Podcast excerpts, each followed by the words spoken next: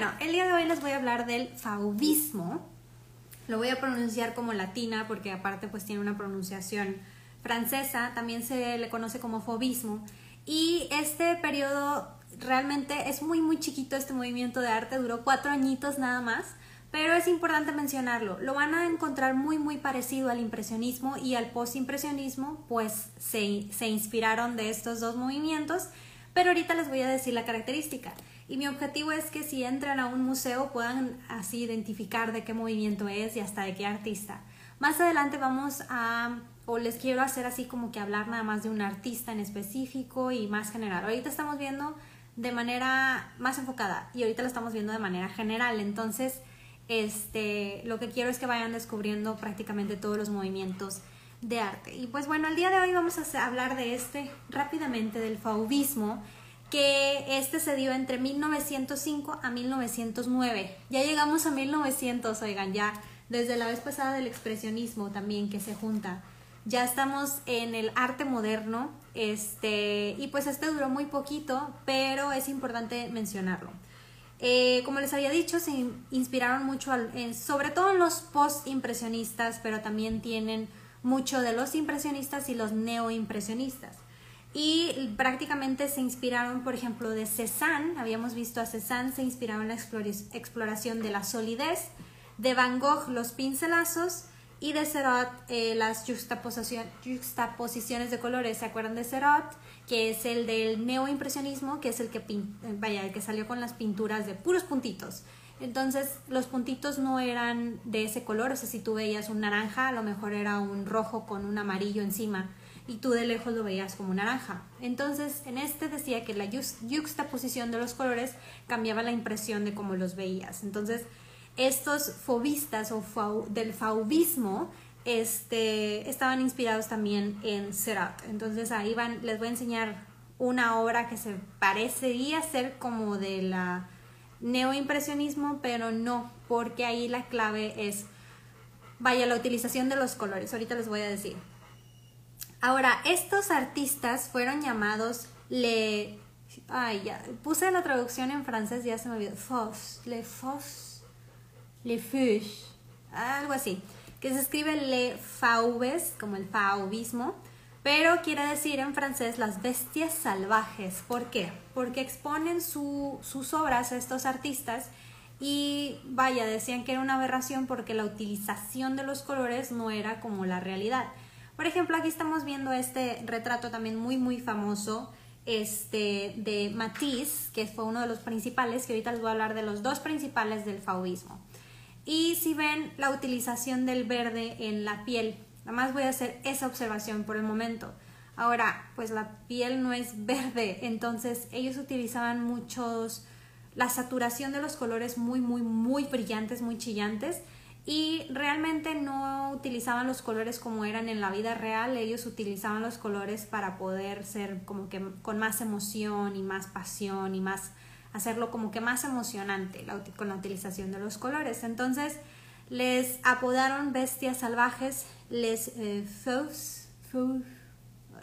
me puse a entrenar esa pronunciación, pero bueno, se escribe les fauves. Y en francés significa, vaya, las bestias salvajes. Hola, hola a los que se van conectando y van saludando. Y bueno, uno de los principales, los dos principales, el primero es Henry Matisse, que es conocido como el líder, y también este André Deron, que este, prácticamente fueron los cofundadores del fauvismo, que duró realmente muy poquito, y estos mismos artistas después se movieron un poquito al cubismo, que es lo que vamos a ver el próximo domingo, que va a estar muy padre. Para los que estaban esperando que hablara de Picasso, bueno, que no se pierdan el próximo domingo la sesión de Historia del Arte. Y bueno, aquí realmente los colores querían proyectar emociones y no eran precisamente iguales a los que mostraba la naturaleza. Eh, estaban utilizando formas muy simplificadas y colores saturados. Ahorita van a ver en las em, pinturas que parece a lo mejor como unas eh, hojas que te traen ya los niños cuando están en la primaria y que hacen unos dibujos y los niños pues los niños quieren pintar el cielo morado porque a ellos les gusta el morado, aunque el cielo no sea morado, entonces los ves así medio psicodélicos, las pinturas de los niños. Bueno, más o menos así era el fauvismo, pero obviamente estas personas tenían bastante técnica de pintura Entonces se, nota que es adrede esta, vaya, distorsión de los colores y de las eh, formas. Entonces ellos trataban de simplificar la realidad y utilizar este, muchos colores saturados.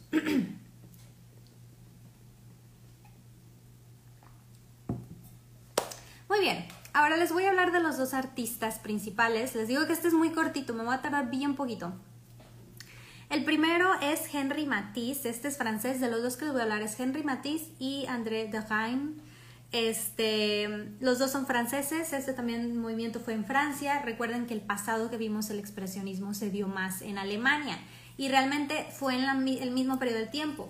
El expresionismo fue de 1905 a 1935 y este es de 1905 a 1909. Entonces fue como que el mismo tiempo, pero este se dio en, en París. Entonces, bueno, tanto Henry Matisse como eh, Andrés de Rhein eh, empiezan a exponer sus eh, pinturas y pues la Academia de Arte ya saben, todos los que estaban en contra de la perfección y en este del realismo y el romanticismo, vaya, pues eran considerados que no eran arte, que era pues un juego y eran salvajes por no seguir las reglas de la Academia de Arte. Entonces todos estos artistas iban en contra de esto y realmente lo que ellos querían era el arte, era expresarse y expresar una belleza que estaba diseñada como que diferente, como ellos la veían. Entonces, Matisse fue uno de los que empezó este movimiento, que duró muy poquito porque después em, se modificaron un poquito su, su estilo. Y bueno, de la primera obra que vamos a hablar es la que estábamos viendo, que es mi favorita de este movimiento, de hecho por eso la pongo de portada, esta se llama The Woman with a Hat, una mujer con un sombrero y al parecer es la esposa de Matisse. Fue pintada en 1905 y está en el Museo de Arte Moderno en San Francisco. Y ahora, observando aquí, este es uno de los más famosos y de hecho un crítico de arte cuando se expuso esta obra lo vio y dijo que era una aberración y que era una salvajada la utilización de los colores y el, vaya, la técnica de, de pintura que utilizó Matisse para, este, para esta pintura. Sin embargo, eh, a su hermana le gustó mucho y ya después ahí pues a varios artistas y críticos de arte también pues les gustó. Pero sí eran considerados como las bestias salvajes del arte. Entonces, este, pues una de las razones principales era que utilizaban los colores que no eran reales y pues los pincelazos que eran así muy descuidados de cierta manera. Pero dentro de mi punto de vista, la verdad es que está muy padre. Aquí ya vemos la entrada a lo, o sea, lo abstracto. Ya vieron, varios ahí están a punto de entrar a lo abstracto, ya lo vamos a empezar a ver a partir del cubismo. Entonces, eh, realmente esa es una de las obras principales del fauvismo, es una de las más importantes y es la que empezó también ahí el movimiento.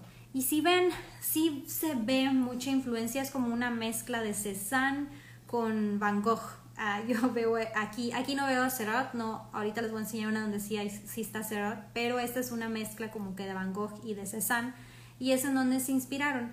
Pero la diferencia es la utilización de los colores, ya que Van Gogh y Cézanne pues sí eh, se guiaban más o menos en los colores de la naturaleza y aquí no. Ahorita lo vamos a ver en las otras pinturas que se ve un poquito más obvio esto. La siguiente eh, se llama The View of Collier y aquí es donde vemos un poquito ya más la utilización. Si ven, utilizaban mucho morado, rosa, que también no era como que muy común.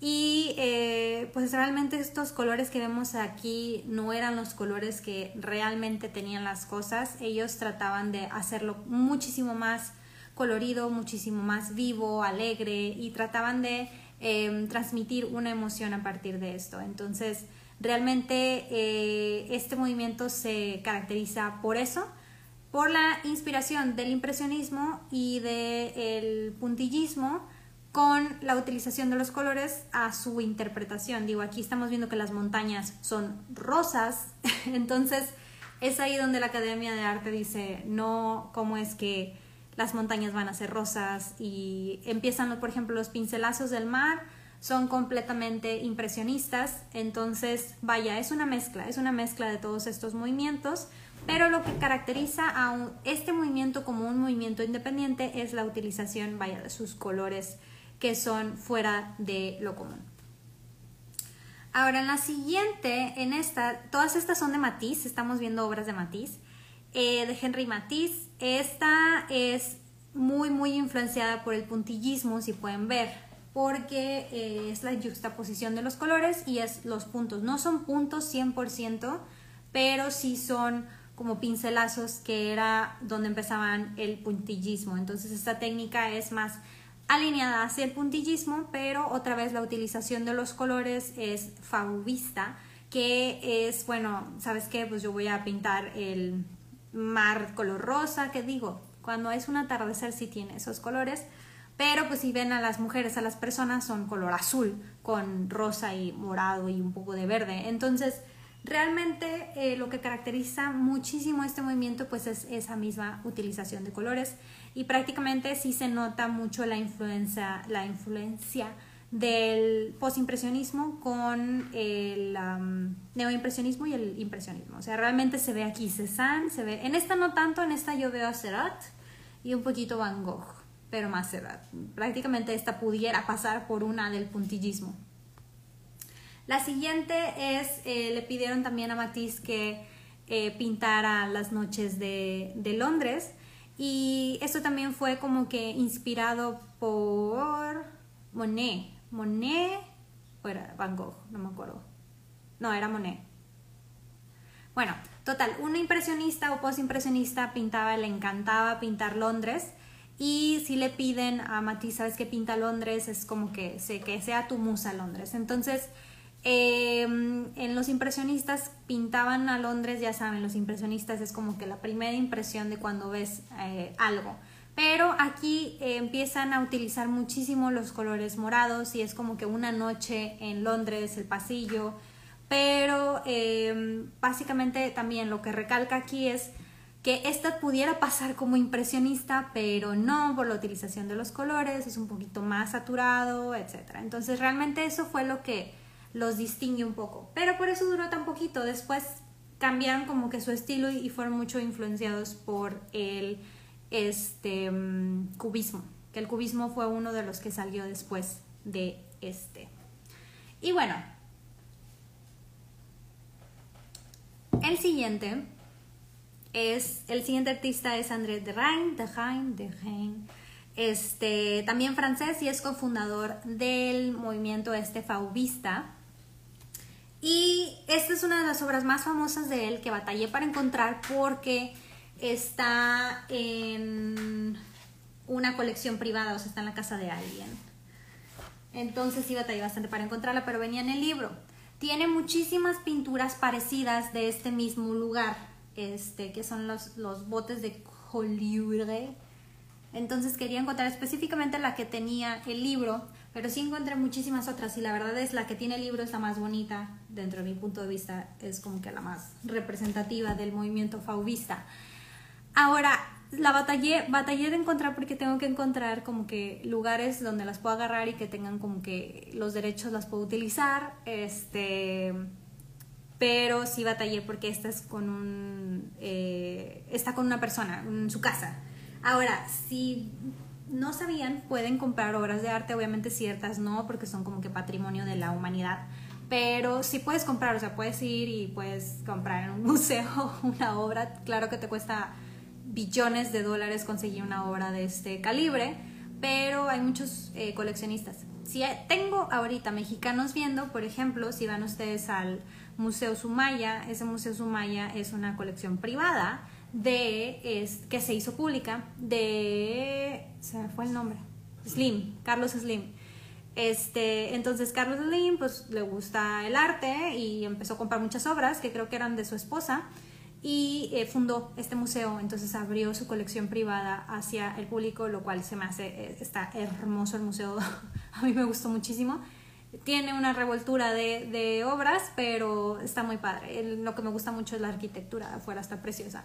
Pero bueno, entonces la gente compra. Hay muchísima gente millonaria que tiene en su casa un cuadro colgado y ese cuadro colgado cuesta billones de dólares. Entonces, Sí puedes comprar, no sé dónde está esta, nada más si sea em, private collection, entonces traté de rastrear quién la tiene, pero no, no, no sé quién la tiene. Pueden ser desde famosos o también gente mucho de, de la política tienden a tener este tipo de, de, obras.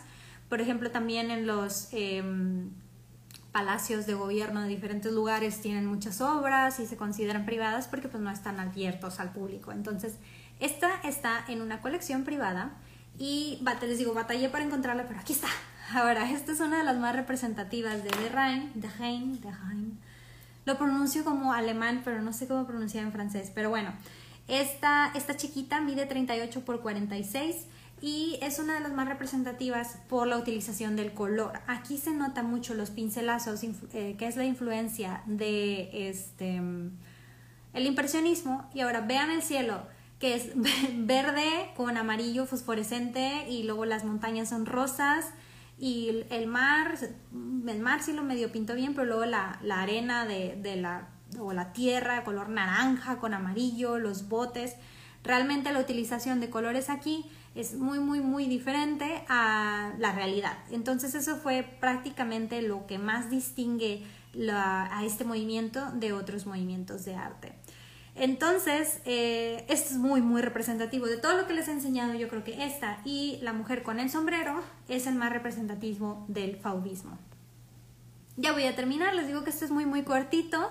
Este, realmente no quiero extenderlo tanto para que eh, podamos alcanzar a ver los otros y después si les interesa que hable de algún autor en específico o una pintura ya haríamos sesiones independientes.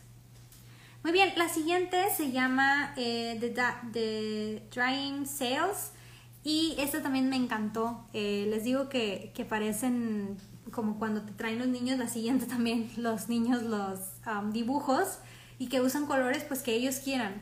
Yo tengo una sobrinita de 6 años, entonces empieza a pintar cosas y yo ese color no va, o sea, así no es. Y ella de que, ¿por qué no? O sea, yo lo quiero pintar este color porque me gusta, le encanta el rosa, entonces todo pinta rosa. Y el cielo rosa y así, yo pues, pues está bien, es fauvista mi, mi sobrina. Todos los niños son de este estilo al principio, que los colores no tienen una regla para utilizarse. Pero bueno, esta es otra obra también, prácticamente es un mini puerto, ahí estamos viendo los, este, los barcos o veleros.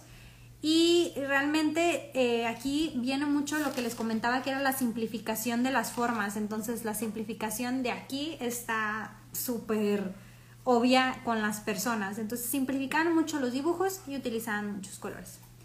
Y por último, ya para terminar, les voy a enseñar esta que es de Charing Cross Bridge, pintada en 1906 y está en Washington, D.C. Y pues esta es eh, también fauvista. Vean los edificios de color verde con azul, el agua amarilla y verde y azul, el puente, el puente está bien, bueno, eso rojo con azul. Entonces, realmente el resumen del fauvismo es que fue algún periodo de cuatro años. Me voy al resumen lo que se deben de llevar es que fue un periodo de cuatro años. Ellos fueron inspirados principalmente por tres artistas que sí tuvieron como que más tiempo para más influencia, que fue Van Gogh, Seurat y eh, Cézanne. Entonces, tanto el neoimpresionismo, el impresionismo y el postimpresionismo influenció el fauvismo.